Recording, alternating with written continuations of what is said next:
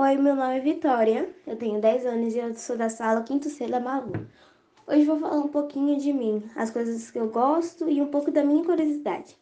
Eu gosto muito de desenhar, o meu principal é o Naruto.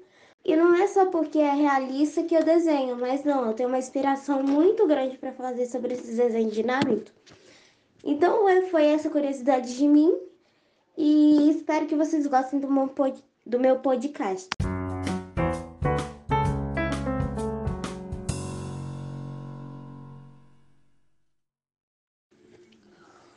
Osbo era um animal de bem com a vida. Ele estava tão preocupado pensando nas suas férias que tiraria para descansar de suas obrigações como chefe dos animais que nem percebeu uma pulga, aliás, um pulga instalado atrás de suas orelhas.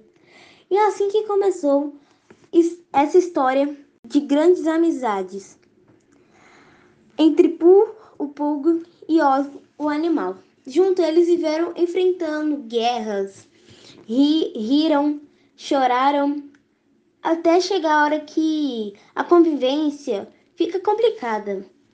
Vaidoso por ser amigo de um bicho importante, passou a mandar, passou a colocar ordem por todos os lados e, sem, e ser mal criado à toa, inclusive com Osmo.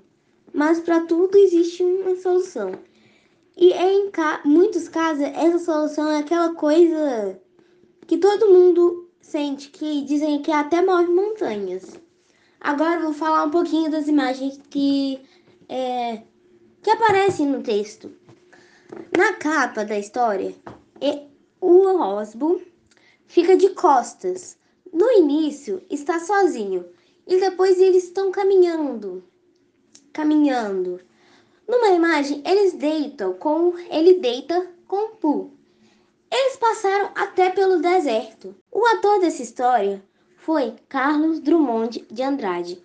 Eu achei o texto muito legal, muito criativo. Eu gostei muito.